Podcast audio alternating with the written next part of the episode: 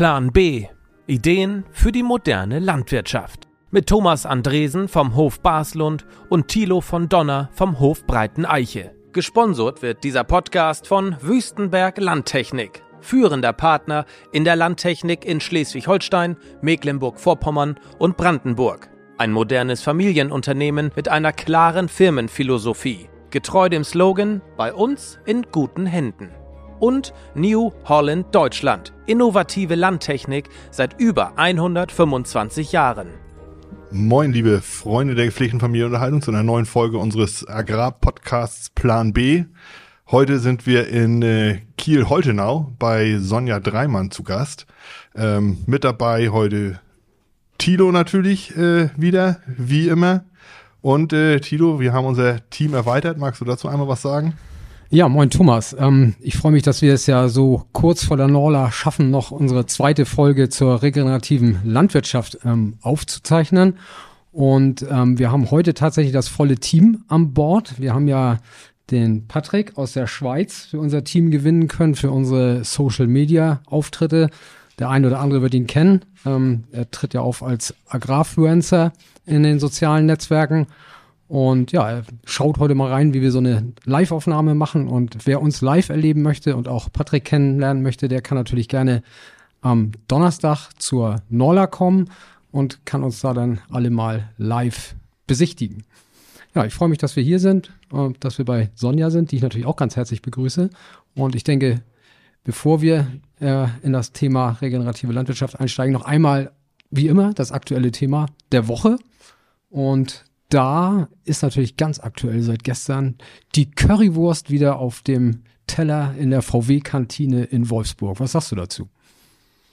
Ja, eigentlich hätte man ja damit äh, schon früher vielleicht gerechnet, ne? wenn die Mitarbeiter genug Druck ausüben. Aber offensichtlich war die Kantine so schwach frequentiert mittlerweile, dass sich die Geschäftsführung dazu genötigt sah, jetzt wieder Fleischprodukte, also Fleischprodukte allgemein wieder mit reinzunehmen, nicht nur die Currywurst.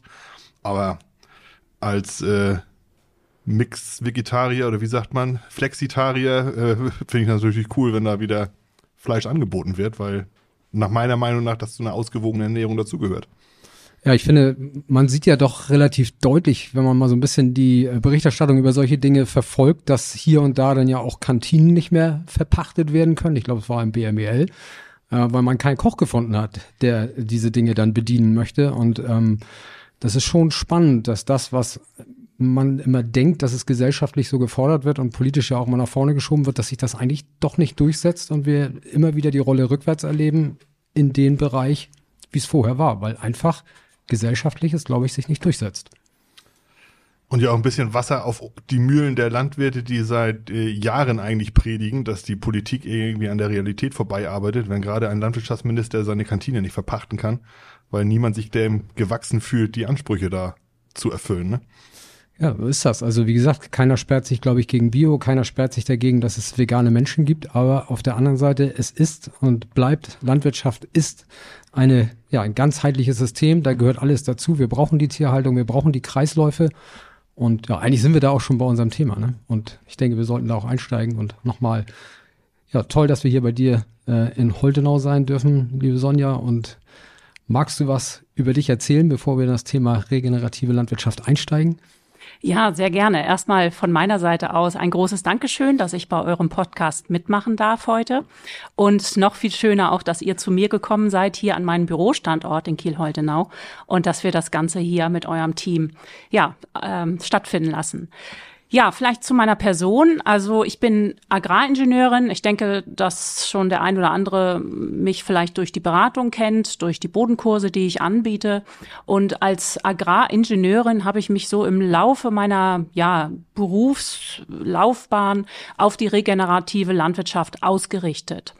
Ähm, das Ganze ist auch ja im Sinne einer freiberuflichen Tätigkeit. Also das ist das, was mir ganz wichtig ist, dass ich mir selber eine eigene Meinung bilden kann, dadurch, dass ich auch entsprechende Fortbildungen auswählen kann, die ich gerne machen möchte und dass ich dann auch ja in der Beratung auch unabhängig bin und einfach eine unabhängige Fachberatung anbieten kann. Das ist vielleicht erstmal so das Wichtigste vor, vorab gesagt. Und ja, was ist sonst vielleicht noch wichtig? Also die Beratung, die ich mache, ist ähm, überregional, kann man sagen. Natürlich ist hier in Schleswig-Holstein ein ganz äh, wichtiges Gebiet für mich. Ähm, ist auch ja durch das Studium und die Promotion, die ich hier in Kiel auch gemacht habe, natürlich auch eine gewisse Verbundenheit zu Schleswig-Holstein und natürlich auch als Agrarstandort äh, unheimlich spannend, diese unterschiedlichen ja, Naturräume, die wir hier haben. Aber auf der anderen Seite bin ich genauso im erweiterten norddeutschen Raum. Der geht für mich eigentlich bis ins Rheinland. ich weiß jetzt nicht, ob was die Rheinländer dazu sagen, aber ähm, ich bin sehr gerne überbetrieblich äh, und vor allen Dingen ja überregional aktiv, weil das gibt, wenn man in der Beratung ist, immer ein, ja, nochmal einen erweiterten Horizont, wenn man auch mal die Region verlässt und auch mal sieht, wie ja, Witterung oder auch betriebliche Begebenheiten ähm, an anderen Stellen ja, ablaufen. Ja, du hast ja gesagt, dass ähm, du dich spezialisiert hast, im Schwerpunkt so ein bisschen auf das Thema regenerative Landwirtschaft. Wie, wie bist du dazu gekommen? Warum gerade in die Richtung? Was fasziniert dich daran? Wie, wie hm. definierst du für dich das Thema regenerative Landwirtschaft? Also es ist natürlich äh, nicht so gewesen, dass ich irgendwann morgens aufgewacht bin und gedacht habe, so, ich äh, möchte jetzt Beratung in der regenerativen Landwirtschaft machen. Ähm, da steht natürlich auch eine Geschichte hinter und ein Weg, ein beruflicher Weg, äh, in dem ich dann feststellen musste, dass ich ja, vielleicht noch einfach fachlich um, ähm, noch ein bisschen mehr auch in, in Richtung Ursachenanalyse gehen möchte. Also ich bin naturwissenschaftlich ausgerichtet. Das ist mir von, ja, vielleicht auch von meinem Wesen her so, dass ich gerne nach Gramm pro Liter oder ich weiß nicht, Kilo je Hektar gucke ähm, und dass ich gerne Zusammenhänge auch herausarbeite. Und in der Beratungstätigkeit, die ich vor diesem Themenfeld gemacht habe, in der Wasserschutzberatung war ich fünf Jahre lang aktiv. Mm, da ging es schwerpunktmäßig um Düngeberatung und natürlich auch Fruchtfolge und Zwischenfruchtanbau. Aber es ging eher immer darum, dass man ja ein Symptom behandelt, möchte ich mal sagen. Das Symptom Nitrat. Nitrat entsteht im Boden aufgrund gewisser Prozesse. Ähm, ich möchte mal vorsichtig sagen, Abbauprozesse. Und während dieser fünfjährigen Tätigkeit in der Wasserschutzberatung habe ich gemerkt, dass es Betriebe gibt, die sehr wohl weniger Nitrat und weniger Emin im Boden entstehen lassen können, obwohl sie ja auch ganz ja vielleicht ähm, unterbewusst gewisse Sachen einfach berücksichtigen, wie zum Beispiel eine Aufteilung der Güllemenge, um mal ein Beispiel zu nennen. Was aber zu dem Ergebnis geführt hat, dass die Böden, ich möchte mal vorsichtig sagen, in einem besseren Zustand waren und das waren so die ersten Anzeigen, Zeichen, wo ich gedacht hatte, okay, es gibt noch mehr als nur Überschüsse wegzuberaten, also sie erstmal zu identifizieren und dann ähm, in der Beratung zu platzieren. Das war so das eine und vor allen Dingen auch die Zusammenhänge zu finden und ähm, einen Lösungsansatz daraus abzuleiten. Und das ähm, hat, das, das entstand so im Laufe dieser Beratungszeit und dann gab es natürlich wie, wie so immer, es, es entwickelt sich was im Hintergrund und dann gibt es eigentlich ein Schlüsselerlebnis. Und für mich war dieses Schlüsselerlebnis ein Feldtag, den ich ähm, mit Dietmar Näser zusammen erleben durfte. Und da, ja, hatte ich ganz klar an dem Tag eine Horizonterweiterung ähm, und mich unheimlich gefreut, dass es auch tatsächlich noch andere Ansätze und Blickwinkel gibt, um dieses Thema Nitratauswaschung anzugehen. Und da war eigentlich so ein bisschen der Stein für mich ins Rollen gebracht, dass ich mich mit diesem The Thema mehr auseinandersetzen möchte und bin dann auch in die Aktion gegangen und habe dann entsprechend Fortbildung gemacht. Und wenn man dann ja, man, man weiß ja, wie in Deutschland die Beratungslandschaft aussieht in diesem Thema. Es ist ja relativ ja, begrenzt und man muss dann auch schon mal etwas weiter fahren. Also ich habe dann viele Fortbildungen auch im Ausland gemacht und ja, da dann auch meinen eigenen Weg letztlich gefunden. Aber es wie gesagt, es gibt da sicherlich äh, eine Summe von, ähm, eine Vielfalt von Auslösern, die im Ergebnis dann dazu geführt haben, dass ich mich darauf spezialisiert habe. So, das vielleicht einmal zu dem Werdegang und dann die Frage, sollen wir das gleich im Anschluss beantworten, was regenerative Landwirtschaft für mich ist? Oder das, das, das, habt ihr noch eine Frage? Das, das wäre jetzt, glaube ich, meine nächste Frage oder erste Frage gewesen, weil man immer, also regenerative Landwirtschaft, das hört man ja gerade im Moment, äh, schallt irgendwie von allen Bäumen runter und von, von überall. Ähm, aber wie definiert man diesen Begriff? Das ist immer sowas, was mir so ein bisschen fehlt oder wo man sich schwer mit tut. Ich sage immer, das ist im Grunde alles, was irgendwie sich aus sich selbst heraus regenerieren kann. Gerade im Bereich Tierhaltung haben wir da irre Möglichkeiten, die Böden zu beleben. Ähm, aber viele sagen, ja, was ist das denn überhaupt? Regenerative mhm. Landwirtschaft. Alle reden darüber, aber keiner kann das wirklich definieren, was man machen muss, damit man regenerativ ist. Oder kann man das überhaupt so definieren? Und was ist für dich dann die Definition des mhm. Ganzen? Ja, also ich stimme dir zu. Es ist unheimlich schwierig, erstmal diesen Begriff wieder einzusortieren, weil wir, wir wissen um den konventionellen Landbau Bescheid, wir wissen um den ökologischen Landbau Bescheid und dann gibt's noch den regenerativen irgendwie dazu. Und ich habe mir auch einige Zeit lang die Frage gestellt, brauchen wir das? Ist das richtig? Ähm, ist es nicht vielleicht sowieso die Landwirtschaft, die regenerativ an sich schon ist? Müssen wir da einen eigenen Begriff für haben? Fragezeichen. Ähm, weil eigentlich ist ja Landwirtschaft an sich in sich regenerierend und auch hat das, ich sag mal, das Schöpferische dabei. Ähm, aber dennoch finde ich es schon wichtig, darauf abzuheben, dass die regenerative Landwirtschaft eine Sonderstellung hat, weil sie ist meiner Meinung nach der erste Ansatz, wo man die Pflanze als Ganzes betrachtet, also nicht nur oberirdisch die Pflanze in der Bestandesführung mit in Bezug nimmt. Ähm, man nimmt auch den Wurzelbereich mit in Bezug und vor allen Dingen die Mikrobiologie. Das hat man natürlich in manchen Bereichen des konventionellen und ökologischen Landbaus auch schon mal, ja, den Faden aufgenommen, aber nicht so konsequent und nicht so ähm, im Mittelpunkt des Anbauverfahrens. Und das ist etwas, was die regenerative Landwirtschaft an erster Stelle ausmacht. An zweiter Stelle ist es, denke ich, der Punkt, dass die regenerative Landwirtschaft ganz klar die Photosynthese in den Mittelpunkt stellt.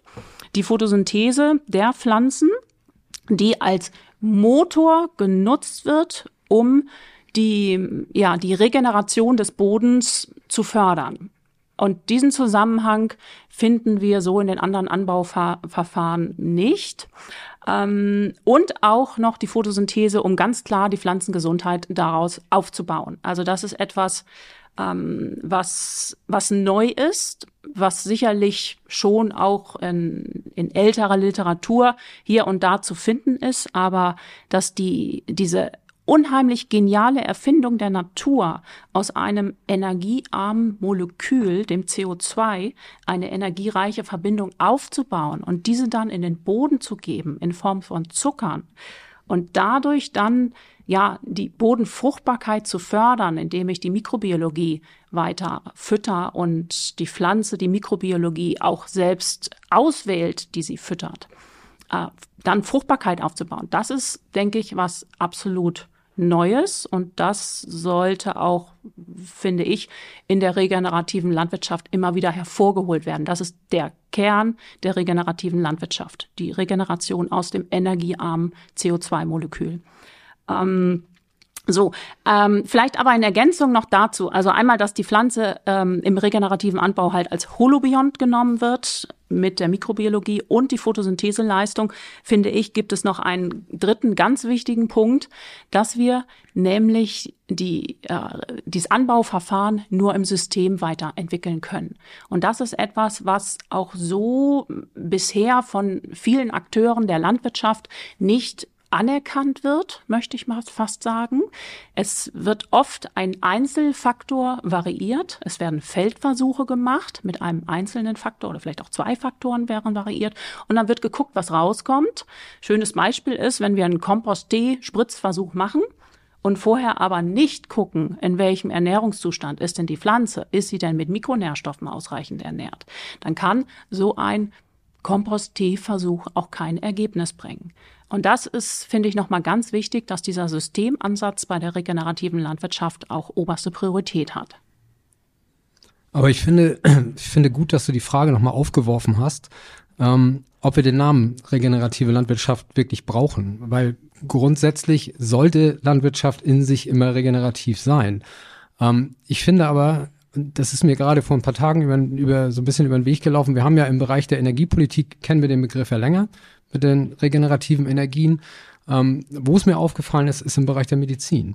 Und das ist ja das, was du eigentlich auch angedeutet hast, dass wir eigentlich oft Symptomatik uns angucken, an der Symptomatik arbeiten, versuchen da irgendwie entgegenzuwirken, aber so diese ganzheitliche Betrachtung, ähm, wirklich die Ursache in den Griff zu kriegen, das ist ja das, was in der, in der Vergangenheit in der Landwirtschaft oft gefehlt hat. Und das ist ja zum Beispiel was, was in der Medizin auch oft fehlt, dass oft nur Symptome bekämpft werden, ähm, gerade bei so chronischen Erkrankungen. Und ähm, wenn man mal so nach dem Begriff Regenerationsmediziner oder so sucht, mhm. da wird's auch schwierig. Und ähm, ich glaube, dass wir da auch in einen Bereich kommen, wo gerade die regenerative Landwirtschaft und die Medizin über die Ernährung ganz eng zusammenrücken. Und deswegen finde ich es so wichtig, dass wir diesen Begriff auch zumindest im Moment nach vorne stellen, um eben nochmal deutlich zu machen, wie wichtig das ist.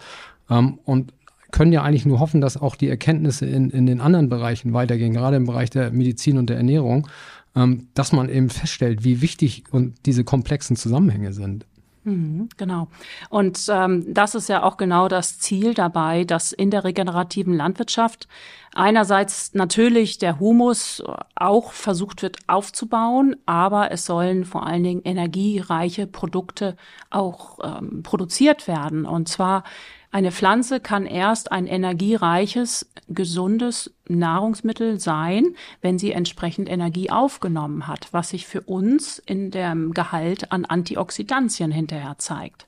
Ich kann eine, ein, ein Nahrungsmittel erzeugen mit wenig antioxidativer Kraft oder ein Nahrungsmittel mit viel antioxidativer Kraft. Wir alle kennen ein bekanntes Antioxidant, das ist Vitamin C. Und solche Stoffe sollten in den Pflanzen oder in den, ja, unseren Nahrungsmitteln wieder mehr vorhanden sein. Und das geht nur, wenn die Pflanze in ihrer vollen Kraft der Photosynthese ist.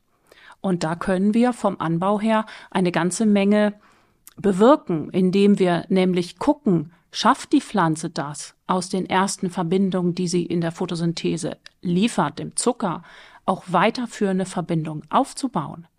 Das kann sie machen, wenn sie das entsprechende Besteck hat, wenn sie die entsprechenden Enzyme hat. Und die Enzyme funktionieren mit Mikronährstoffen.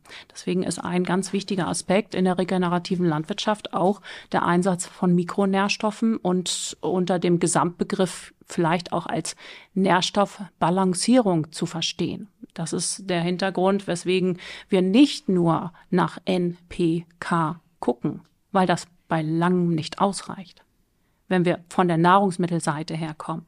Gucken wir aber mal erstmal weiter vorne in die Produktionstechnik rein, ist es ja so, dass diese physiologischen Zusammenhänge im Laufe der letzten Jahre immer weiter und besser herausgearbeitet wurden.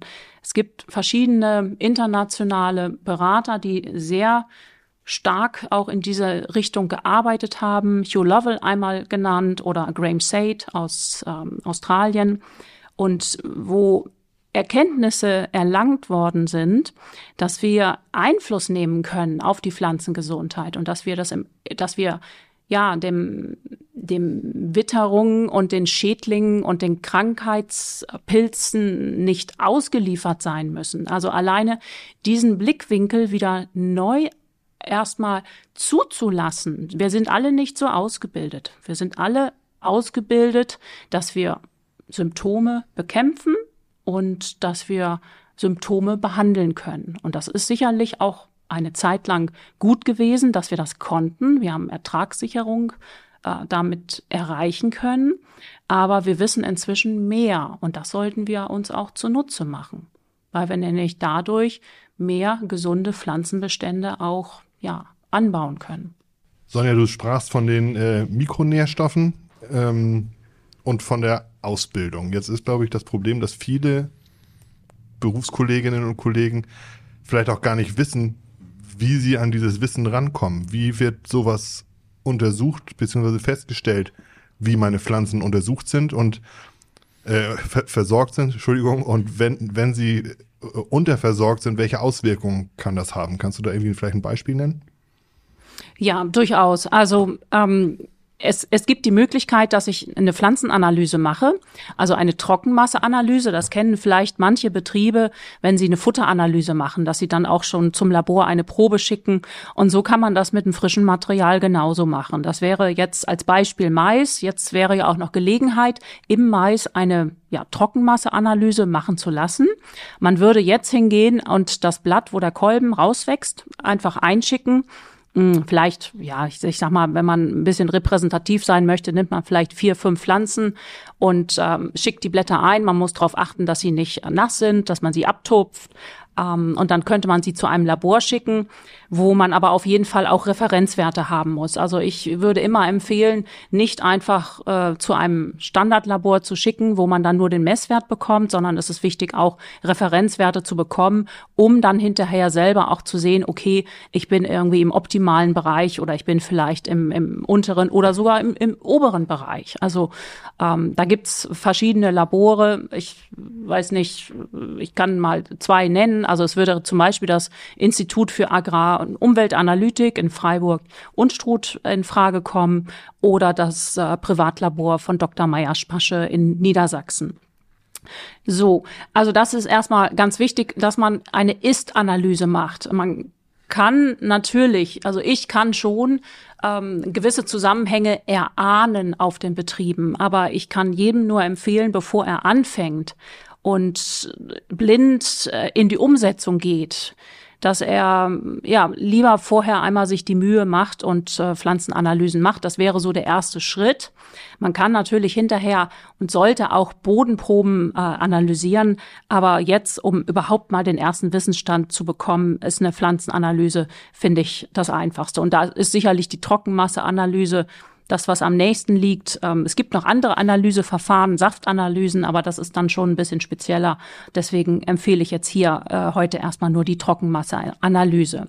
Und ähm, wenn es jetzt so ist, dass ich in einem Betrieb arbeite, der äh, Gülle betont oder äh, Gärrest betont äh, die Düngung durchführt, dann kann es sein, dass ich viel Phosphor im Boden habe und dass die Pflanze auch entsprechend viel Phosphor aufnimmt mit der Folge, dass die Pflanze zu wenig Zink aufgenommen hat, weil Phosphor und Zink antagonistisch sind und dass dann, wenn die Pflanze einen Zinkmangel hat und das gerade beim Mais, kann es dazu führen, dass sie halt zünsleranfällig wird. Also es gibt halt einen direkten Zusammenhang zwischen der Pflanzenernährung und den Parasiten und den Krankheitserregern.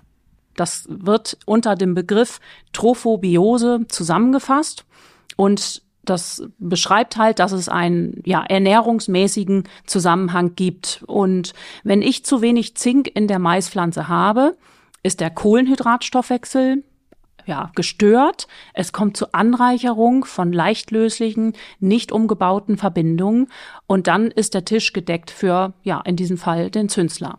Und deswegen ähm, ist es sehr hilfreich, über die Ernährung ja, das, das Immunsystem der Pflanzen zu stärken und dann vielleicht ja schon fürs nächste Jahr vorbereitet zu sein. Okay, ich habe äh, viel Phosphor in meinen Böden, die Pflanzen nehmen es auch auf, was ja auch nicht immer der Fall ist. Das kann ja auch sein, dass ich viel Phosphor im Boden habe und es kommt aber in der Pflanze nicht an. Ne? Deswegen muss ich es checken. Ähm, und dann kann ich halt beim nächsten Mal etwas mehr mit auch den Mikronährstoff Zink mit einsetzen. Entweder unter Fuß oder auch sogar als äh, Vitalisierung bei der, der Blattdüngung.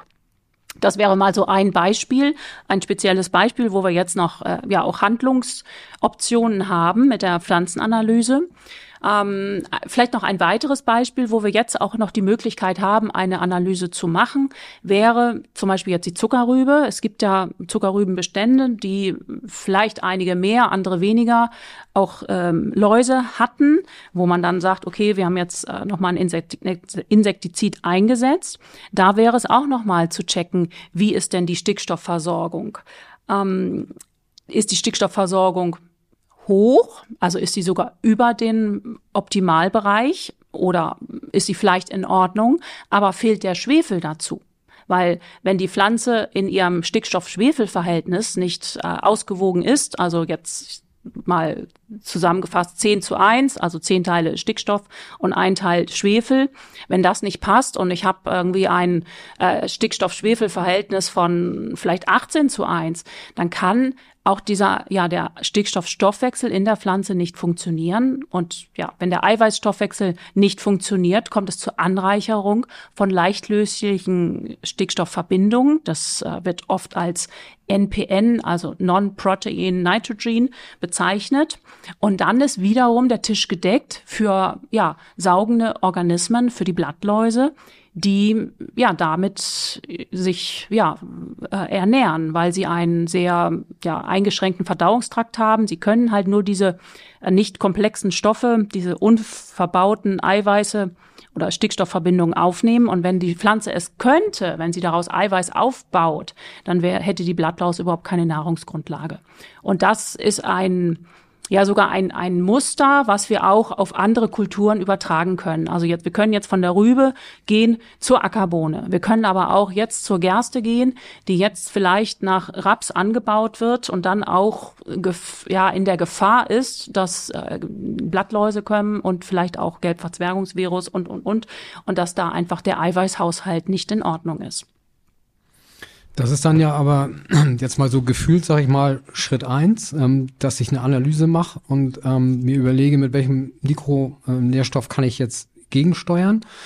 Ähm, aber Ziel muss es doch meiner Meinung nach eigentlich sein, dass ich es schaffe, meine Böden eigentlich dahin zu kriegen, dass diese Verhältnisse möglichst ausgeglichen sind. Also dass eigentlich ja ähm, die Boden Mi äh, Mikroorganismen in der Lage sind, eigentlich meine Pflanze so zu versorgen, ähm, dass ich eigentlich möglichst wenig eingreifen muss. Das, das sollte ja eigentlich das Ziel sein. Also, dass wir eigentlich ja von dieser alten Denke wegkommen. Ähm, ich versorge die Pflanze. Natürlich ist die Pflanze das, was ich am Ende will. Aber die Idee ist doch, wenn ich das so im Ursprung richtig verstanden habe, dass wir den Boden so aufstellen, dass er in der Lage ist, die Pflanze optimal zu versorgen. Ja, durchaus. Das ist, so ist natürlich der, der Ansatz und auch dann das Ziel dabei. Ähm, was ich eben beschrieben habe, das wäre eher was für Betriebe, die jetzt auch ad hoc mal gucken wollen, in welchem Zustand ist es. Da bieten sich halt Rübe und, und ähm, ja, der Mais einfach noch an. Ähm, genau, aber prinzipiell ist es schon so, dass wir den Boden ja, als Grundlage haben für die Pflanzenernährung und dass wir nicht der Pflanze ins Maul düngen wollen. Und deswegen auch natürlich gewisse ja, Möglichkeiten nutzen, die vielleicht ganz unbekannt waren vorher, dass wir in Zwischenfruchtbestände Mikronährstoffe geben können, die dann aufgeschlossen werden von den Zwischenfrüchten und dann der Folgekultur über dem Boden zur Verfügung stehen. Und ähm, da spielt natürlich auch ganz groß das Thema Humus mit rein, weil Natürlich ist der Humus der Nährstoffspeicher für die Pflanzen. Das ist die Speisekammer für die Pflanzen. Und deswegen ist es schon auch Ziel, durch den Anbau und über die Jahre die Huminstoffbildungsprozesse im Boden zu fördern, damit wieder Nährstoffe eingebunden werden. Was wir in den meisten Böden feststellen, ist, dass wir Zersetzungsprozesse haben, dass Nährstoffe frei werden. Und das ist ja auch das, was man dann im Rahmen der Wasserschutzberatung versucht, durch Bodenruhe, durch gewisse Maßnahmen, die Mineralisierung nicht anzufachen, damit nicht weiter Zersetzung stattfindet. Aber da ist es meiner Meinung nach ganz wichtig, noch ein Puzzleteil hinzuzunehmen, nämlich den Kohlenstoff. Wir sollten, wenn wir ähm, Stickstoff speichern wollen im Boden, sollten wir auch den Kohlenstoff mit einbeziehen, weil wir nämlich nicht nur N-Management machen dürfen, sondern wir müssen auch CN-Management machen. Also wir müssen immer den Kohlenstoff mit haben, weil sonst ist es nicht möglich für die Mikrobiologie, den Stickstoff einzubinden. Und wenn wir es schaffen, diese Huminstoffbildung wieder ähm, ja, zu forcieren, voranzubringen, dann werden auch mehr Mikronährstoffe eingebunden und dann ist auch mehr Schwefel wieder im Boden, weil das natürlich alles in, diesen, in diesem Humus äh, mit enthalten ist. Das sind die natürlichen Quellen. Und das ist das eine, was wir brauchen, das sind diese Aufbauprozesse, aber wir brauchen auch die entsprechenden Mikroorganismen, die der Pflanze dann das zur Verfügung geben, was die Pflanze gerade braucht. Und da gibt es ja eine ganz, einen ganz engen Kontakt zwischen der Pflanze, die Signale über die Wurzelausscheidung in den Boden gibt und dann ihren, ja, ihren Partnern, also den, den Mikroorganismen sagt, was sie gerade brauchen und welche gerade sich vermehren sollen oder halt nicht. Und diese Kommunikation, die können wir auch durch den Anbau wieder fördern. Durch die Vitalisierung wieder fördern, ne? durch zum Beispiel Einsatz von Komposttee oder äh, Huminstoffen, die wir mit auch in die Vitalisierung mit reinnehmen. Dass es wieder einen neuen Impuls gibt, dass die Pflanze mehr Photosynthese ja wieder umsetzt und dann nach unten in den Boden zu ihren Partnern wieder abgibt. Ähm, das ist natürlich jetzt der eine Bereich, also die optimale Versorgung des Bodens, sag ich mal, mit Kohlenstoff, mit allem, was so dazugehört, mhm. ähm, an, an Grundstoffen, sag ich jetzt einfach mal. Ähm, der, der zweite Part in dem Fall ist natürlich, und du sprachst ja die Kommunikation an, und ähm, da spielen ja auch die, die Mykorrhiza-Pilze eine, eine große Rolle, ist natürlich auch die Frage der Bodenbearbeitung. Ne? Ja, äh, durchaus. Also das, äh, was, was Pilze natürlich brauchen und die Bodenpilze, die müssen im Boden weiter ja, vermehrt werden oder sie müssen gepflegt werden. Sie brauchen Bodenruhe und sie brauchen Nahrung. Und Nahrung sind an erster Stelle Kohlenhydrate, also Pilze sind Kohlenstoffheterotroph, das heißt, sie ernähren sich von Kohlenstoff, der wird dann über die Photosynthese bereitgestellt über die Pflanzenausscheidung und Wurzelreste, ähm, aber natürlich auch die ja, Bodenruhe, soweit es möglich ist. Das ist natürlich ähm, die Frage des Kompromisses, also ganzflächig auf Bodenbearbeitung zu verzichten, sehe ich nicht, dass die Böden alle dafür bereit sind. Das sehe ich nicht. Deswegen ist es die Frage, inwieweit man da einen Kompromiss eingehen kann und mit ja entsprechend bodenschonenderen Bodenbearbeitungsgängen ja auch die Bodenpilze weiter noch äh, am Leben halten kann. Ähm, genau, wir haben das damals, glaube ich, im, im, Seminar haben wir das ja auch äh, durchgenommen, das Thema. Und ich glaube, du sprachst immer so von fünf bis sieben Zentimeter am liebsten. Das habe ich jetzt für mich auch so ein bisschen ähm, herausgearbeitet, betrieblich, dass das eigentlich ganz äh, gut funktioniert. Und den Flug, ja, im Grunde so gut wie, wie komplett weggelassen. Mittlerweile ab und zu vielleicht mal ein bisschen tief lockern, wo es dann nötig ist, aber auch nur und ansonsten gar nicht. Aber die Geister scheiden sich ja massiv, wenn es dann darum geht, äh, ja, Minimalbodenbearbeitung, fluglose Bodenbearbeitung oder gar keine Bodenbearbeitung. Also ich sag mal so, diese ähm, No-Till-Szene ist ja da, ja, wie sagt man das jetzt, äh, ohne jetzt irgendjemand auf den Stift zu treten, aber schon speziell unterwegs, sag ich mal, was äh, ihre Überzeugung angeht, oder? Ja gut, also äh, die No-Till-Szene ist ja, ich sag mal, ähm, kompromisslos auf keine Bodenbearbeitung ausgerichtet. Sie haben die Technik und äh, das Know-how, das auch zu tun. Äh, kann man sicherlich machen.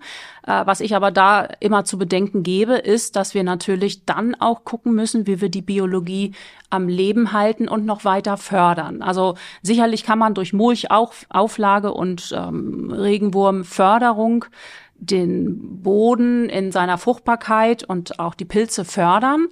Mm, Bisher ist es aber nur möglich mit entsprechendem Glyphosat-Einsatz und dass wir mit dem Einsatz von Glyphosat auch entsprechend in die Mikrobiologie eingreifen, also nicht nur in äh, Pilze, Bakterien und Algen, Pflanze ja sowieso, das ist das Ziel dabei, aber das müssen wir einfach mit äh, berücksichtigen und dann müssen wir gucken, über andere Wege wieder die Mikrobiologie zu fördern. Also ich bin kein Freund davon, äh, dogmatisch zu sagen, nee, das eine geht nicht und das andere geht nicht. Es muss jeder Betrieb da seinen Weg finden und sich bewusst sein, bewusst sein, mit welchen Methoden er da an das Ziel kommen möchte. Und da gibt's verschiedene Möglichkeiten. Das ist überhaupt nicht ausgeschlossen. Also was aber nicht passieren darf, ist, dass ich nur den Gedanken habe, ich ändere die Technik und baue eine vielfältige Zwischenfrucht an und dann sacken die Böden in sich zusammen und werden äh, verdichtet und die Pflanzenwurzeln wachsen dann am Ende nur noch wie eine Fischgräte, zweidimensional und können überhaupt nicht mehr den Wurzelraum erschließen. Das gibt es nämlich auch, dass Direktsaatböden sich so entwickeln und natürlich durch äh, die Regenwürmer, ähm, die Tiefgräber dann auch wieder einen entsprechenden Wurzelraum dazu bekommen. Aber dann ist häufig die Bodenmatrix nicht mehr mit einbezogen. Und das muss man dann dazu sehen, dass die Bodenmatrix dann nämlich äh, nicht mehr gleichmäßig in der Farbe ist, nicht Porosität hat. Ähm, da muss dann schon noch ein bisschen mehr passieren. Und das gibt es. Es gibt Betriebe, die dann durch ja, wintergrüne Zwischenfrüchte, durch äh, Beweidung dieser Zwischenfrüchte auch diese Bodengare im Direktsaatsystem aufbauen können. Oder Kompost-T-Einsatz oder oder. Also Möglichkeiten gibt es. Ähm, nur man muss sich dem auch dann entsprechend widmen. Sonst denke ich, ist es vielleicht auch erstmal ein Kompromiss auf ja die wendende Bodenbe additiv wendende Bodenbearbeitung zu verzichten, wenn es sein muss, flach wendend. Es gibt Situationen, wo das äh, weiterhin auch sein muss. Wir haben Techniken dafür. Da sehe ich nicht das Problem, äh, weil am Ende muss ja auch die Ertragssicherheit gegeben sein. Ähm, da das ist ja letztlich das, was immer äh, an erster Stelle erstmal gesehen werden muss. Ne? Das ist ja die Technik ist das eine, aber letztlich muss ich ja auch die Erträge absichern. Und wenn ich schon weiß, dass ich eine Flächenrotte mit einer Hackfräse nicht hinbekomme, weil äh, die Witterung es nicht zulässt, ja, dann muss ich gucken, wie ich sonst mit diesem grünen Bestand umgehe. Und da gibt's dann halt andere technische Möglichkeiten. Und es gibt immer Kompromisse, die vielleicht besser sind und es gibt Kompromisse, die schlechter sind. Aber in diesem ähm, Spannungsfeld bewegen wir uns und ähm, entwickeln wir uns weiter ist natürlich extrem schwierig, diese Kompromisse zu finden, wenn jedes Jahr dann irgendwo anders ist. Ne? Also ich sag mal, dieses Jahr hat bei mir im Betrieb jetzt die Flächenrolle super funktioniert, mhm. letztes Jahr gar nicht. Ähm, aber nichtsdestotrotz habe ich es immer irgendwie geschafft, das hinzukriegen, ohne Glyphosat einzusetzen. Weil den Unterschied habe ich gleich im ersten Jahr schon gemerkt, wie diese Bodenbiologie durchmarschiert, wenn man das Glyphosat tatsächlich mal weglässt. Also das ist, äh, wenn man da wirklich mal den Spaten reinhält, schon echt beeindruckend, was da im Boden dann, dann abgeht. Ja, es ist so. Wir haben den Einfluss auf äh, die Mikrobiologie und wir sehen es dann hinterher in der Bodengare. Die Bodengare ist dann eine bessere wenn wir es äh, mit anderen Möglichkeiten umsetzen. Also das ist zumindest das, was ich feststelle. Ich kann da ja nur auch für mich sprechen. Ähm, aber ich weiß natürlich auch, dass die, der höchste Anteil der mikrobiellen Aktivität in den oberen Zentimetern ist. Und wenn wir da ja eine flache äh, Bearbeitung machen, dann werden auch die Pilze da mit äh, beeinträchtigt. Das, das ist so. Aber ich glaube, dass wir da einen guten Kompromiss haben, weil die Gare entwickelt sich weiter. Und was wir ja auch sehen, ist, dass der ähm, dass die Krume sich auch weiter in die Tiefe entwickelt. Und das ist ja auch ein Zeichen dafür, ähm, dass wir Bodenaufbau machen. Wenn auf einmal über die 30 Zentimeter, 40 Zentimeter hinaus der Boden auch krümelig wird. Er wird dann bis 40, 50 Zentimeter krümelig hat natürlich auch eine gewisse Tragfähigkeit auch in der Tiefe, aber vor allen Dingen die, die Färbung, und das ist ja immer ein Zeichen dafür, dass wir einen Aufbauprozess haben, wenn die Huminstofffärbung auch äh, auf einmal in 50, 60 Zentimeter mit auftritt. Und dann denke ich, ja, kann man den Kompromiss der flachen Bearbeitung schon mit annehmen. Was ich ja so schön finde am, am Thema regenerative Landwirtschaft ist, und das ist ja das, was du, glaube ich, auch so ein bisschen angesprochen hast, ähm, das ist ja wie so ein, wie so ein großer Stapel Baukästen. Und, und jeder kann ja, ohne dass er jetzt komplett äh, irgendwie ins kalte Wasser springen muss, ähm, einfach mal so für sich gucken, was kann ich in meinem Betrieb eigentlich machen? Wie kann ich mal einsteigen, wenn, wenn er sich dann für das Thema hoffentlich interessiert? Ähm, und und ähm, das finde ich ja so faszinierend, dass jeder für sich einfach sich eine Methode aussuchen kann, die er mal im Betrieb ausprobiert. Und wenn man dann feststellt, Mensch, das funktioniert, das hat Effekte, das ist wirtschaftlich auch vielleicht sogar eine, eine gute Alternative, ähm, dann kann man das, kann man das langsam aufbauen. Und, und die Betriebe sind ja alle, und ähm, das hast du am Anfang ja auch gesagt, äh, dass das das Faszinierende an Schleswig-Holstein ist, diese, diese Unterschiedlichkeit. Genauso unterschiedlich sind ja die, die ganzen landwirtschaftlichen Betriebe. Nicht jeder Betrieb hat Vieh und, und Vieh kann ja auch eine große Rolle spielen. Ähm, aber wenn ich Viehhaltung habe, habe ich natürlich ganz andere Möglichkeiten, als wenn ich sie nicht habe. Ne? Und, und ähm, da muss natürlich jeder erstmal gucken, was kann mein Betrieb. Genau, natürlich muss jeder Betrieb auch erstmal gucken, wo ist denn der Handlungsbedarf? Also was, was ist denn wirklich die Notwendigkeit? Habe ich jetzt äh, Ackerfuchsschwanz, der nicht mehr zu regulieren ist und wo ich mit den bisherigen Maßnahmen nicht weiterkomme? Oder habe ich ein Thema mit der Düngeeffizienz oder dass ich da ansetzen muss? Also das ist erstmal wichtig für sich klar zu haben, ähm, wo mache ich denn den Einstieg? Es geht nicht darum, dass ich etwas übers Knie breche und ähm, sage, gut, ich will jetzt auch demnächst mit äh, Humus-Zertifikaten anfangen. Äh, ich muss jetzt irgendwie ganz viel äh, auf einmal Kompost aufnehmen in den Betrieb und äh, bringe mich dann in eine Situation, die ich eigentlich gar nicht ja, so haben wollte. Also man muss schon genau hingucken und das ist auch das, was sicherlich die regenerative Landwirtschaft auch anstrengend macht das kann ich, das sehe ich auch bei meinen Kunden, dass es natürlich erstmal eine extra Meile ist, die sie gehen müssen. Also sie müssen sich ja dieses Know-how erstmal aneignen. Sie müssen selbst herausarbeiten in dem Betrieb, wo ist Handlungsbedarf, wo mache ich den Einstieg ähm, und da brauchen wir sicherlich auch erstmal eine Rüstzeit für. Ne? Da brauchen wir erstmal eine Zeit von einem Jahr. Ich sage das in den Bodenkursen immer, dass es gut ist, auch mit den Themen mitzuarbeiten, wenn wir ein Thema durchnehmen, dass man sich auch zu Hause dann ähm, entsprechend die Themen anguckt. Um, ähm, und das braucht auch etwas seine Zeit. Aber wir sind mit dem Wissen schon sehr weit und es gibt sehr viel Information und sehr viel Austausch und man kann sich sicherlich auch mit ähm, Menschen und, und äh, Berufskollegen zusammentun, die auf diesem Gebiet schon Erfahrungen haben und ja, sich vielleicht auch was abgucken. Wo siehst du den Mehrwert für die Nichtlandwirte? Wir haben jetzt ja sehr intensiv landwirtschaftlich gesprochen, aber ich sag mal, wir haben natürlich, am Ende ist es ja das Ziel, ähm, eine Bevölkerung zu versorgen als Landwirt. Wo ist der Mehrwert für für den Normalverbraucher, sag ich mal? Also, also für mich ist ganz klar, ähm, dass wir eine einen neuen Weg haben mit der regenerativen Landwirtschaft ähm, aus diesem Extensivierungsgedanken, der sonst vielleicht ja auch ähm, politisch äh, gewollt ist, ähm, eine Alternative zu anzubieten, ähm, weil meiner Meinung nach Extensivierung nicht zielführend ist, auch nicht für Themen, die gesellschaftlich gewünscht sind, wie zum Beispiel, ganz, ganz äh, wichtiges Beispiel, Hochwasserschutz. Ich stelle das fest in meiner Beratung, wenn ich auf den Betrieben bin, einzelbetriebliche Beratung durchführe.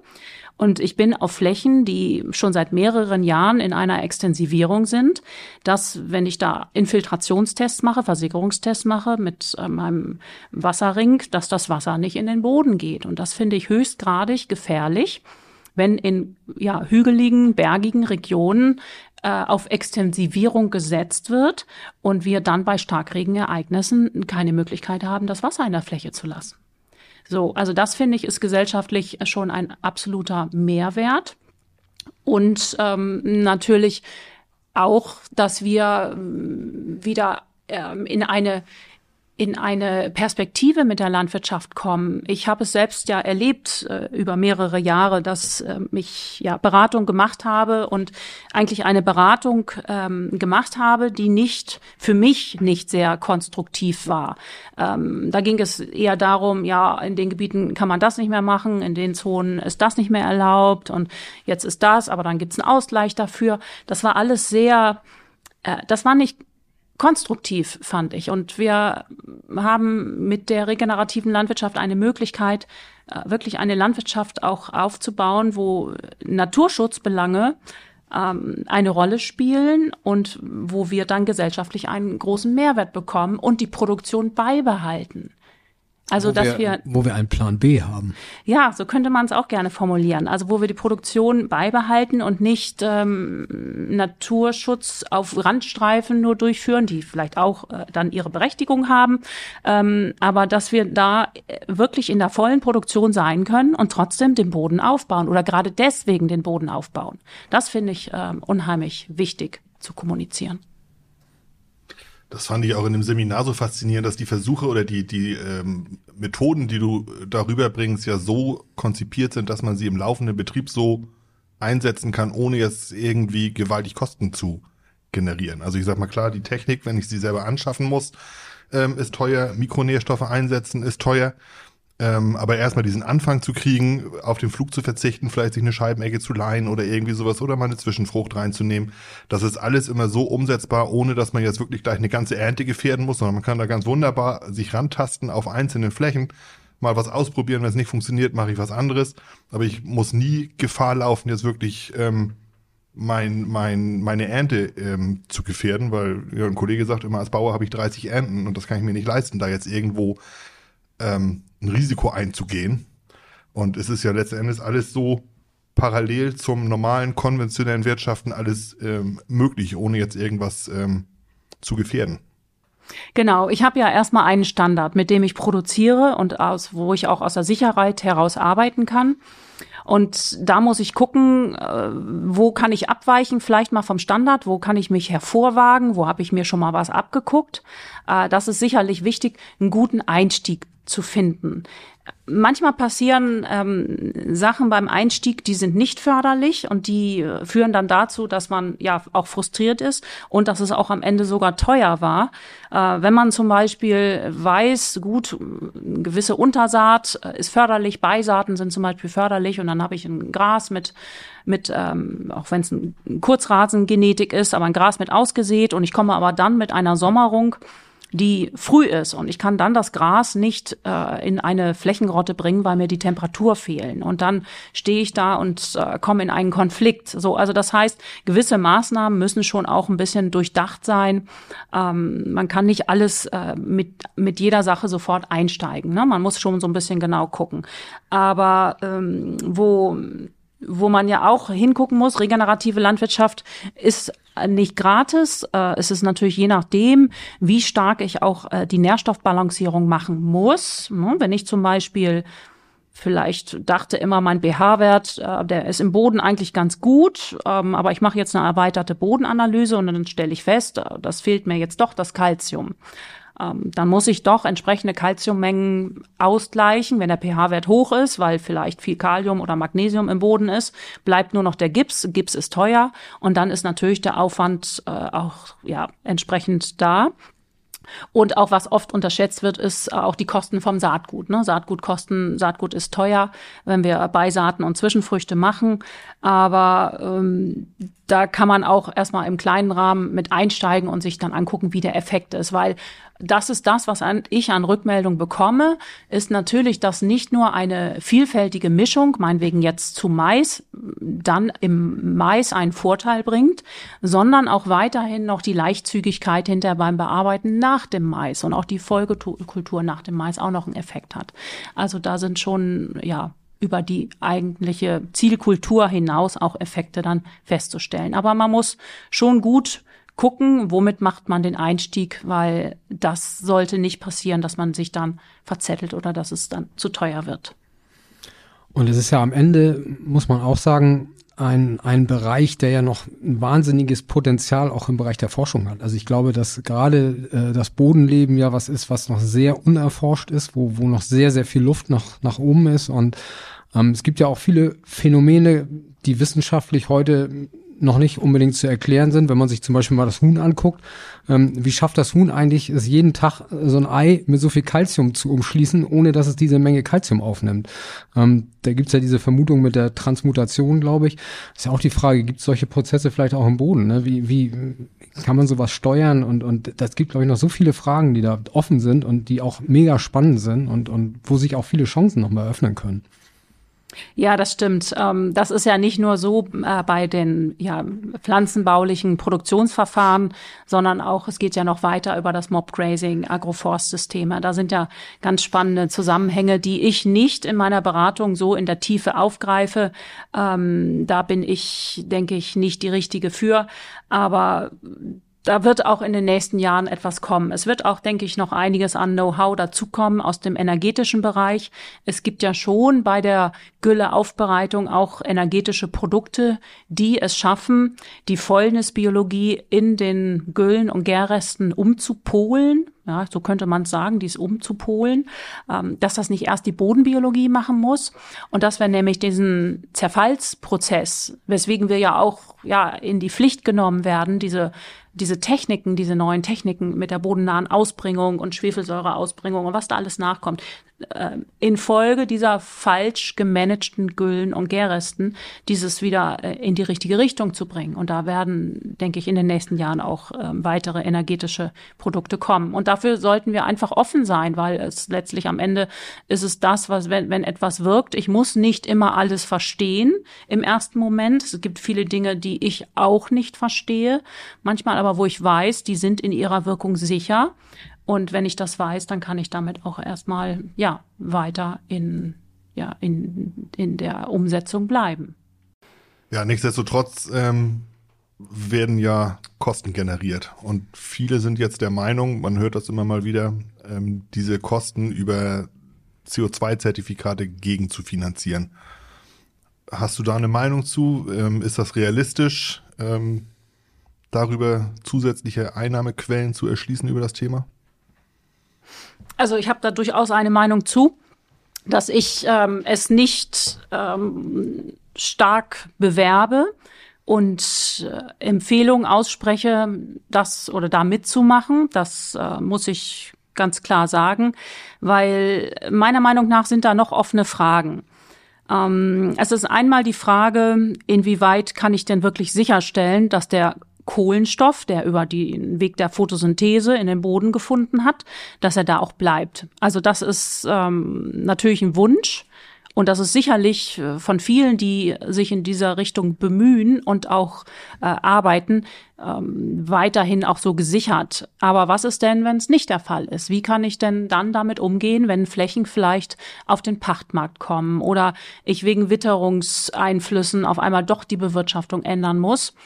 Mm, also da denke ich, ist, ein ist ein Fragezeichen, die ja das äh, sicherstellen, dass der Kohlenstoff im Boden gebunden bleibt, obwohl es natürlich ein riesiges Potenzial ist. Das, ähm, die Landwirtschaft hat da ein enormes Potenzial, das ist gar keine Frage.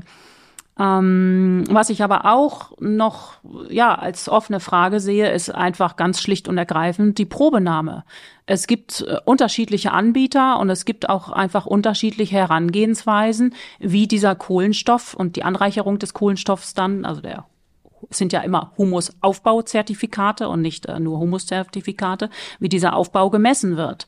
Und da gibt's Unternehmen, die äh, ziehen äh, eine einfache Probenahme, manche ziehen äh, drei Wiederholungen auf einer Fläche, manche ziehen gar keine Proben und gehen nur über Modellierung und über Fernerkundungssysteme. Und da ähm, bin ich sehr vorsichtig, weil ich, ich sehe nicht, dass das, ähm, ja, wie sagt man, justiziabel sein kann in der Form. Man, es gibt natürlich die Betriebe, die jetzt da schon auch ja, kleine finanzielle ähm, ja, Gutschriften bekommen und das ist natürlich auch sehr hilfreich. Mm, aber ich stehe dem sehr skeptisch gegenüber und ich denke, es sollte nicht äh, Anlass sein, sich mit diesem Thema auseinanderzusetzen, der regenerativen Landwirtschaft, ähm, dann über diese Zertifikate gehen. Kann ich äh, leider nicht empfehlen. Ähm, es ist der Humusaufbau an sich, der im Fokus stehen sollte für den Betrieb und dann die anderen Vorteile, die damit äh, begleitend sind.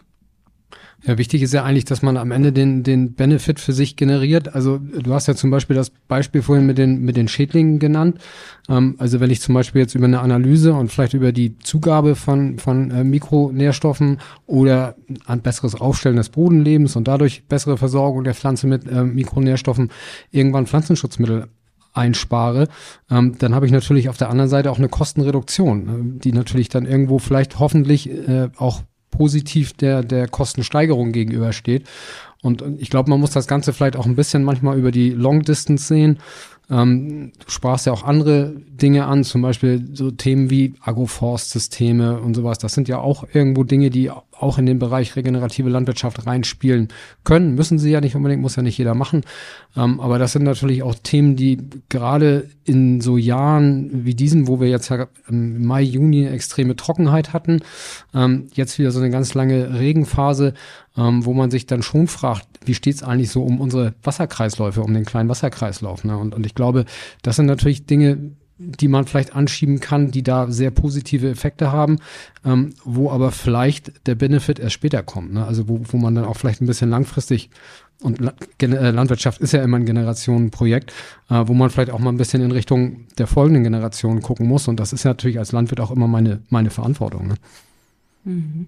Ja, ich denke vielmehr, dass wenn wir ja dieses Thema regenerative Landwirtschaft fördern wollen, dann müssten wir eigentlich ansetzen in den Schulen, in der Ausbildung. Ähm, das fängt vielleicht auch schon in der ja, weiterführenden Schule an. Da ist ja der Kontakt in die Landwirtschaft auch verloren gegangen. Die meisten Kinder haben keinen Bezug mehr zur Landwirtschaft, was vielleicht in den vorherigen Generationen dann noch über Großeltern oder andere äh, Strukturen in den Örtlichkeiten äh, vorhanden war. Aber äh, was, was ich halt sehe, ist, dass weder Landwirte in der Ausbildung noch äh, an den Universitäten wirklich eine Diagnose im Feld machen können. Also das ist ja das, was wir brauchen. Wir brauchen ja das Wissen, dass wenn ich mit einem Spaten auf der Fläche stehe, sagen kann, was ist hier in Ordnung und was ist nicht in Ordnung und was ist die nächste Maßnahme? Was leite ich denn ab aus dem, was ich sehe? Was ist hier zu tun auf der Fläche? Also viel ist ja nur daran orientiert, ähm, ja, was, was sieht man oberirdisch? Äh, wie, wie sind die Stoppeln? Vielleicht geht ja auch noch mal einer mit einer Bodensonde hin. Aber wie es dann wirklich um den Bodenstoffwechsel bestellt ist, da ist ja, ich möchte mal sagen, die, die Personen, die da eine Diagnose machen können, das sind nicht viele. Und das gilt es eigentlich in der Ausbildung zu verankern, meiner Meinung nach. Ja, das ist ja was, was ich persönlich so in meiner täglichen Arbeit so im Lohnbetrieb auch oft sehe, wie unterschiedlich Böden auch sind, also auch so Bestand an Regenwürmern. Also finde ich total faszinierend und ich glaube, ähm, wenn man da auch ein bisschen mehr gucken würde, du sagst ja, der Regenwurm ist wahnsinnig wichtig, das ist eigentlich unser wichtigster Helfer, ähm, auch in Bezug auf das Erschließen von, von Wurzelräumen und so weiter und ähm, in wie vielen Böden man eigentlich feststellt, dass da ganz, ganz wenig, teilweise keine Regenwürmer zu finden sind. Ähm, ich glaube, wenn man das sieht, dann müsste man sich auch mal überlegen, wie steuere ich da eigentlich gegen. Aber ich glaube, viele wissen das gar nicht. Hm, genau, das ist das Know-how, was nicht da ist. Und ähm, ja, das, das ist eigentlich ein großes Projekt und da wäre es schön, wenn man da auch vielleicht staatliche Förderung kriegen würde. Ich bin gar nicht so ein Freund von ähm, so viel Maßnahmenförderung in der Fläche. Ich glaube, dass wir ähm, kreativ genug sind und Landwirte sind unheimlich kreativ, dann auch in die Umsetzung zu gehen, aber sie müssen auch dann eine entsprechende Ausbildung bekommen. Ja, nicht nur eine Ausbildung, sondern es muss sich natürlich, aber das muss die Ausbildung auch vermitteln, dass es sich am Ende dann auch wieder, wie Thomas schon sagte, ja auch lohnen muss. Ne? Und, und, aber das muss man dann halt auch vermitteln. Aber es kann sich ja auch lohnen aus dem Betrieb heraus. Also das ist ja die Erfahrung, die ich zumindest bis jetzt gemacht habe mit dem, was ich ausprobiert habe, dass ich immer den Mehrwert wieder refinanzieren konnte, quasi über ein Einsparen an Dünger auf der einen Seite oder einen höheren, stabileren Ertrag, eine bessere Befahrbarkeit der Böden. Also ich habe das immer irgendwo letzten Endes für mich auch dann wieder einen Mehrwert daraus gezogen, so dass ich eigentlich sage, dass die Sache zumindestens äh, ohne irgendwelche zusätzlichen großen Kosten abgegangen ist wenn nicht sogar mit einem Plus auf der, auf meiner Seite.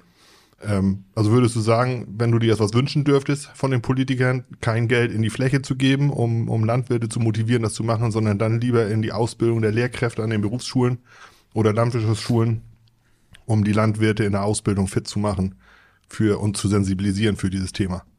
Ja, durchaus. Also das, das wäre sicherlich äh, das, was am meisten Wirkung hätte bei der Ausbildung anzusetzen.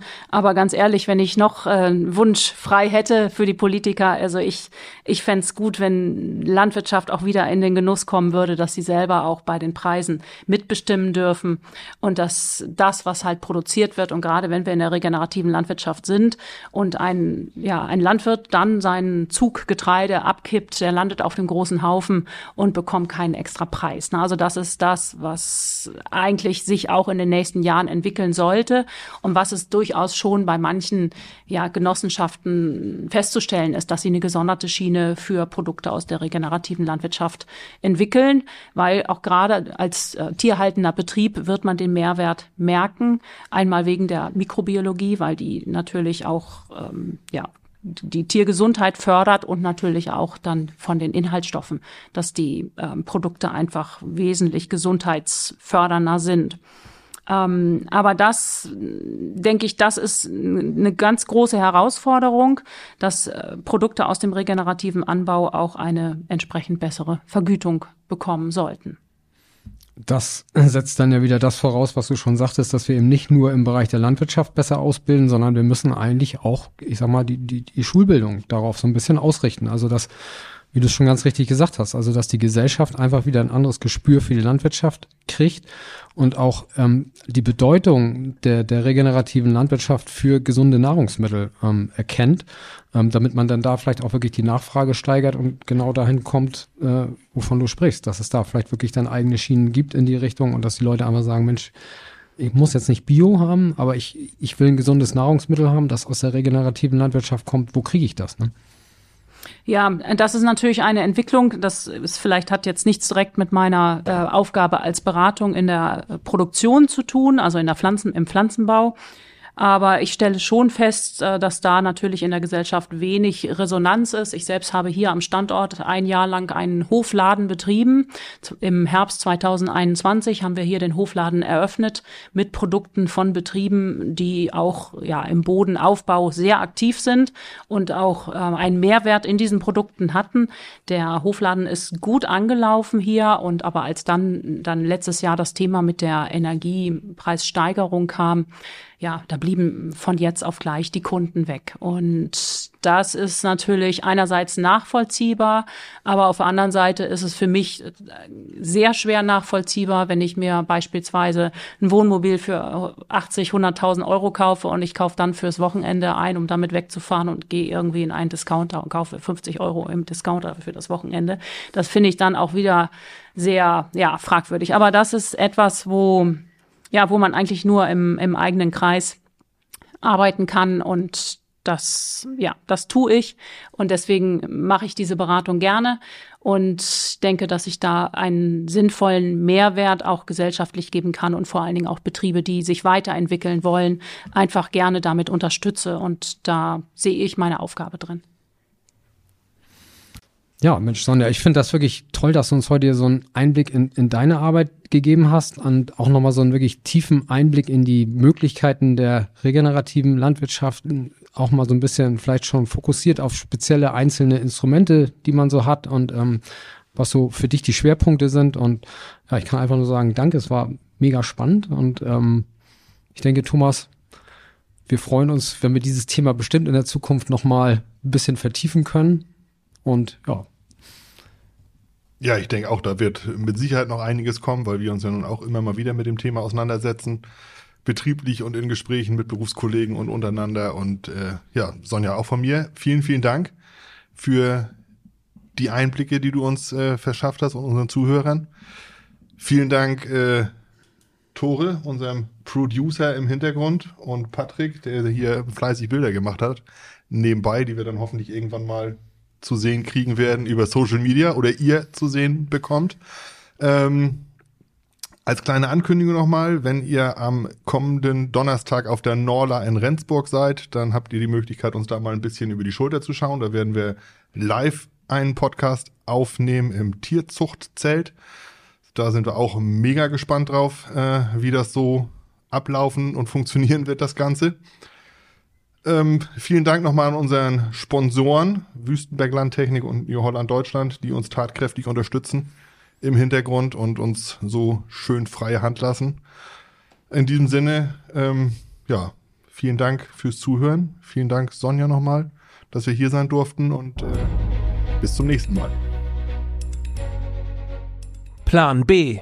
Ideen für die moderne Landwirtschaft mit Thomas Andresen vom Hof Baslund und Thilo von Donner vom Hof Breiten Eiche. Gesponsert wird dieser Podcast von Wüstenberg Landtechnik, führender Partner in der Landtechnik in Schleswig-Holstein, Mecklenburg-Vorpommern und Brandenburg. Ein modernes Familienunternehmen mit einer klaren Firmenphilosophie, getreu dem Slogan Bei uns in guten Händen.